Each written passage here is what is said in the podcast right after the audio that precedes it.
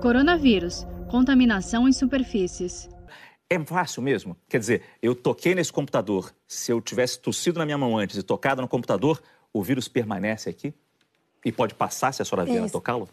E aí reforça aquela recomendação que a gente tem feito da, da, cadeia de transmissão pelo contato, né? Que é o contato com superfícies potencialmente contaminadas levando depois as mãos contaminadas na mucosa, que é boca, nariz e olhos. O CDC é o Centro de Controle de Doenças nos Estados Unidos. É uma bíblia para a gente, a gente uhum. segue muito o que diz o CDC, no mundo inteiro é assim.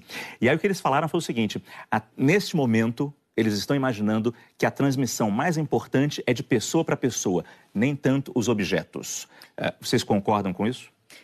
Concordo, tanto é que a história, toda vez que a gente está falando do distanciamento, é exatamente para uhum. isso, porque a transmissão pessoa a pessoa passa a ser mais, mais, mais é, vamos falar assim, mais potente. Você consegue transmitir com mais facilidade através de estar perto. Por isso, a máscara, então, uhum. então, exatamente nessa linha, a máscara como barreira e o distanciamento entre pessoas.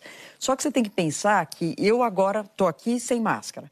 Se eu eventualmente, não estou, mas claro. se eu estivesse contaminada, você pode contaminar este ambiente que está aqui ao meu redor. Com as suas gotículas que Com vão as minhas aí. gotículas que estão caindo. Lógico, elas não vão durar muito tempo, mas a gente sabe, tem estudos mostrando que duram horas, talvez até dias, elas podem permanecer aqui. Na maçaneta também, as pesquisas mostram que na maçaneta tem muito vírus. A gente reforça o uso do álcool líquido e de um papel.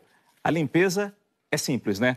É borrifar o álcool aqui e, por exemplo, eu toquei no computador. Antes de começar a trabalhar, limpar esse computador que eu vou usar, as teclas e tudo. Claro, já vou ter feito a desinfecção na minha mão também com álcool gel, e aí eu posso começar a trabalhar em paz. Isso me protege. Isso te protege, perfeito. E uma coisa interessante das pessoas fazerem, até pensando na rotina do dia a dia, nos processos de trabalho, é sempre avaliar aquelas superfícies que a gente chama de potencialmente contaminadas, que são aquelas superfícies que as pessoas mais tocam né? E ter por hábito essa higiene. Então, notícia ruim é que o vírus ele sobrevive muito tempo no ambiente e que ele se transmite de forma fácil pelo contato com superfícies potencialmente contaminadas.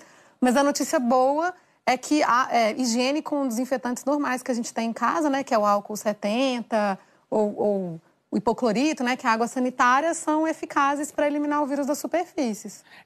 Saiba mais em g1.com.br/barra coronavírus.